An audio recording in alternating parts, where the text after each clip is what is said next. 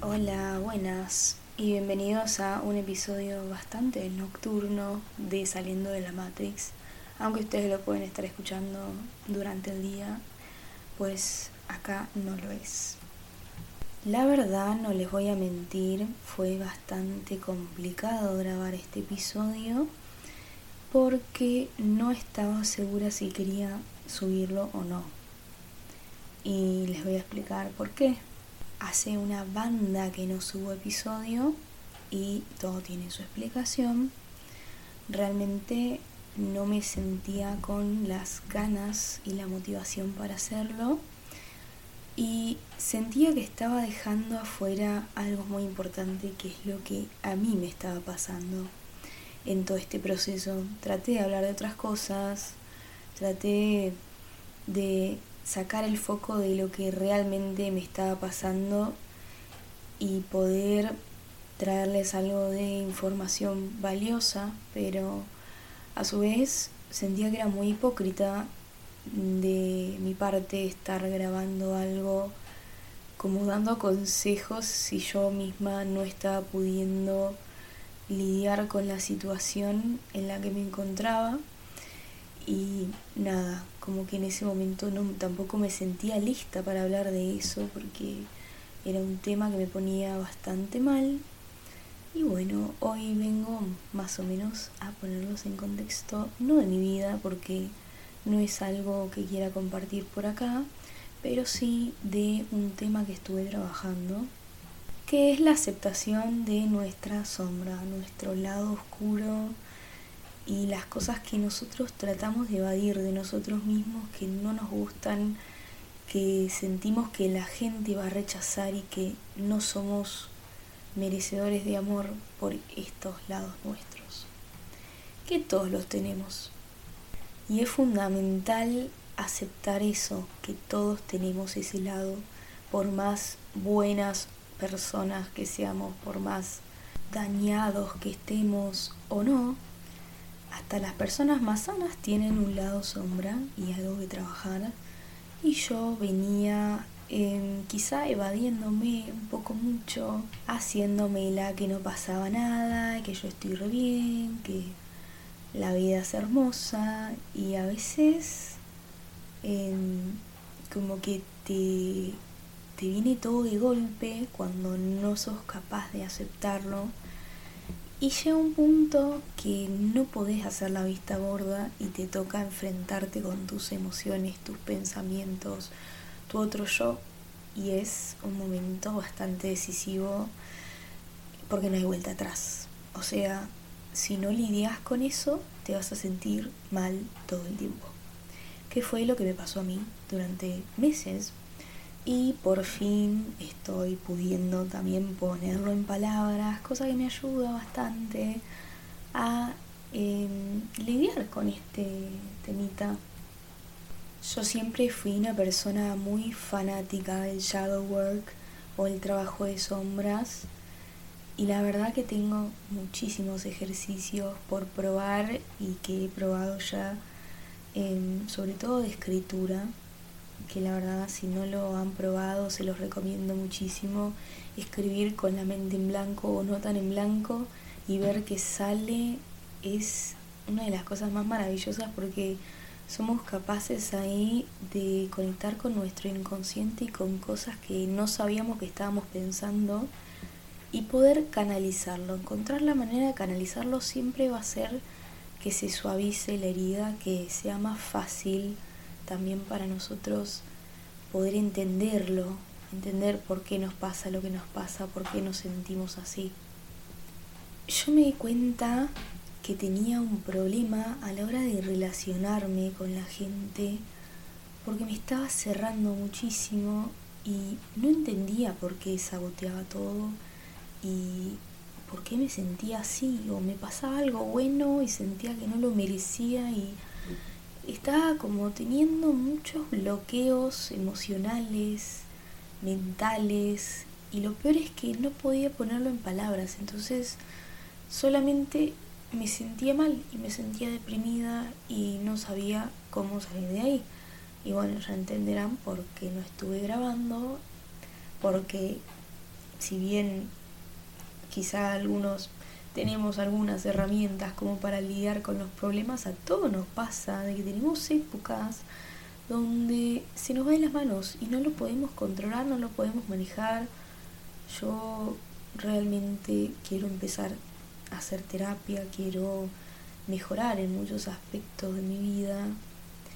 Y nada, no estoy aprendiendo a quizá mostrarme un poco más vulnerable con las personas y bueno, con ustedes también y aprender a aceptar el hecho de que no puedo hacer todo perfecto y que tengo que a veces bajar los brazos con eso y aprender a aceptarme tal y como soy y que la gente también aprenda a aceptarme tal y como soy. Y si no, bueno, que no estén en mi vida, pero eh, solamente mostrar el lado lindo no es bueno para nadie tanto para nosotros, porque estamos tapando una parte muy importante nuestra, como para la gente que nos rodea, porque tampoco es justo que no nos conozcan del todo. Nosotros somos claridad y oscuridad, y tenemos que aprender a vivir con eso y no tratar de ocultar ese lado negativo nuestro, porque si no, les termina pasando lo que me pasó a mí. Y la verdad que no se lo recomiendo a nadie porque es como una desilusión enorme sobre nosotros mismos y muchísima presión y estrés y todo. Así que si lo pueden como incorporar antes, mejor, la verdad. Yo sé que es un episodio bastante desestructurado, así que no me odien por favor, pero necesitaba expresarlo para poder continuar quizás haciendo contenido y no sentirme mal al respecto, porque claro, yo decía, ¿con qué excusa voy a aparecerme ahora después de tanto tiempo, como si nada pasara? Porque no, o sea, pasó de todo y mi vida dio un giro rotundo y cambié muchísimo y aprendí muchísimo y sufrí muchísimo también, me dolieron un montón de cosas, pero siempre para bien y siempre mirando hacia el horizonte y a lo que se viene. Y ya nada, planeando nuevos proyectos y nuevas cosas, pero muchas cosas en mi vida se terminaron, ciclos tanto de personas como de trabajos, como todo. Y a veces es muy difícil dejar morir esa parte nuestra que se sentía tan a gusto y tan en su zona de confort pero tenemos que aprender a hacer eso para poder recibir a la nueva versión de nosotros que sí está alineada con nosotros y que sí nos representa y representa todo lo que estuvimos aprendiendo en este último tiempo. Así que si están acá, les invito a por favor dejar atrás esa versión de ustedes que eran o que creían que eran y aprender a abrazar lo que son hoy, aquí y ahora, y que no importa lo mucho que hayan cambiado, capaz hayan cambiado una pequeña cosa, pero que se pongan a escribir quizá una lista de las cosas que ya quieren dejar atrás y en qué cosas se quieren convertir de ahora en más. Porque nunca es tarde, siempre es un buen momento para reinventarse, para dejar ir lo que ya no nos sirve y empezar con un, fresh start, un, nuevo comienzo con nuevos pensamientos, nuevas ideas, una nueva perspectiva de la vida y de las cosas y qué sé yo, poner que tenés un trabajo que, que no te gusta tanto, tenés dos opciones, o aceptarlo con sus cosas positivas y negativas y aprender a disfrutarlo de la manera que se pueda o la otra renunciar y buscar algo que realmente los haga felices. Pero siempre desde un lado de voy a empezar a abrazar mi realidad y no negarla y no seguir luchando, quejándome o pasándola mal. Aceptar que lo que es tiene que ser y lo que no se va de mi vida y ya está.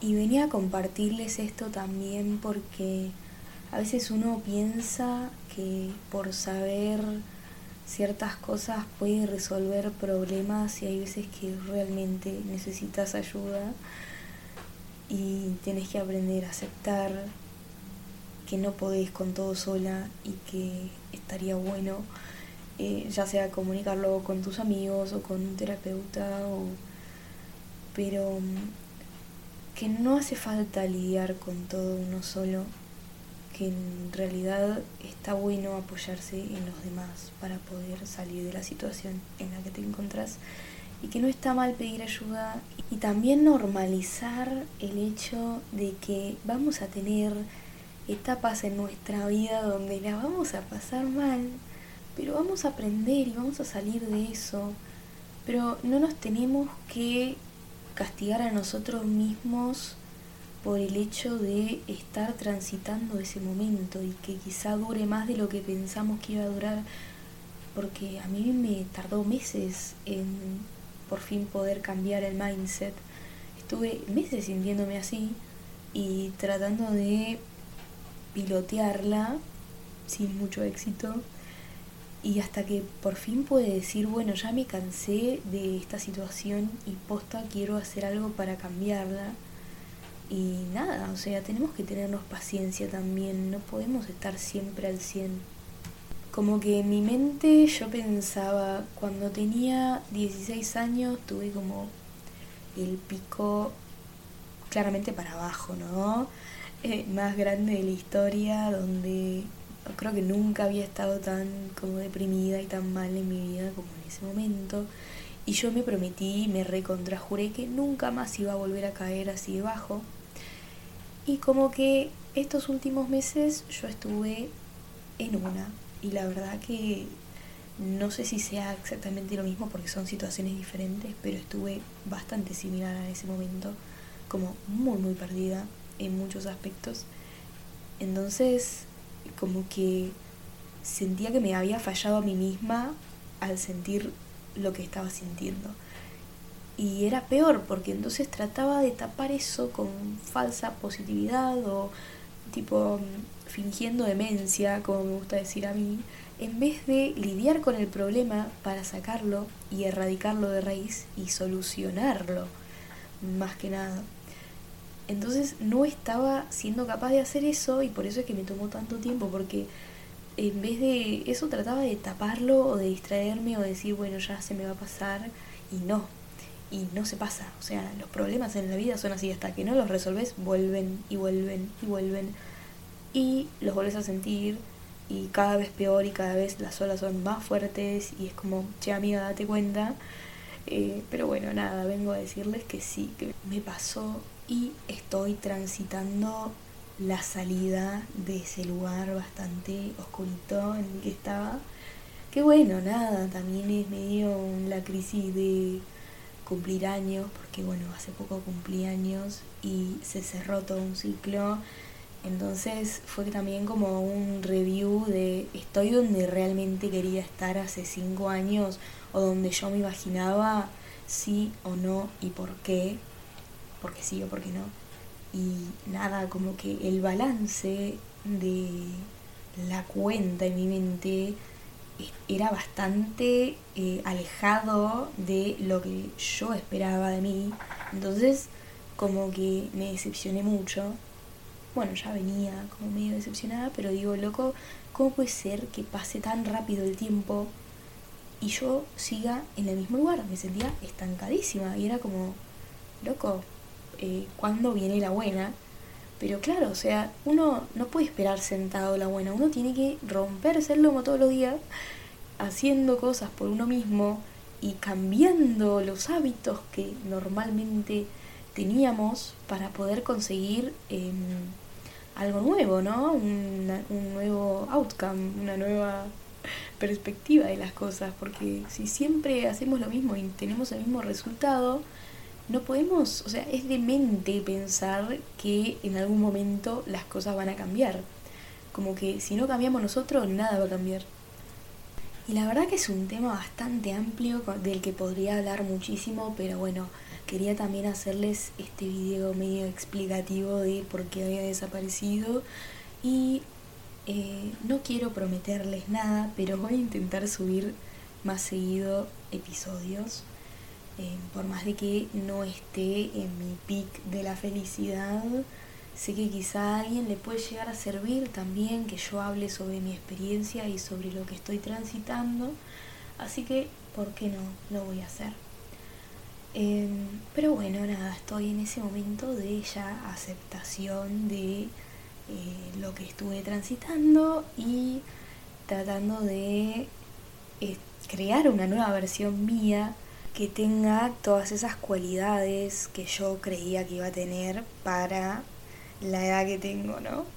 ah, no les decía cuántos años. Bueno, los que me conocen ya sabrán. Así que nada, me despido y nos vemos en el próximo episodio. Les dejo de tarea lo que ya saben, escriban, escriban mucho y sobre todo escriban las cosas que quieren dejar ir y cuáles quieren incorporar a sus vidas. Así que nada, les dejo esa tareita y me despido. Un beso.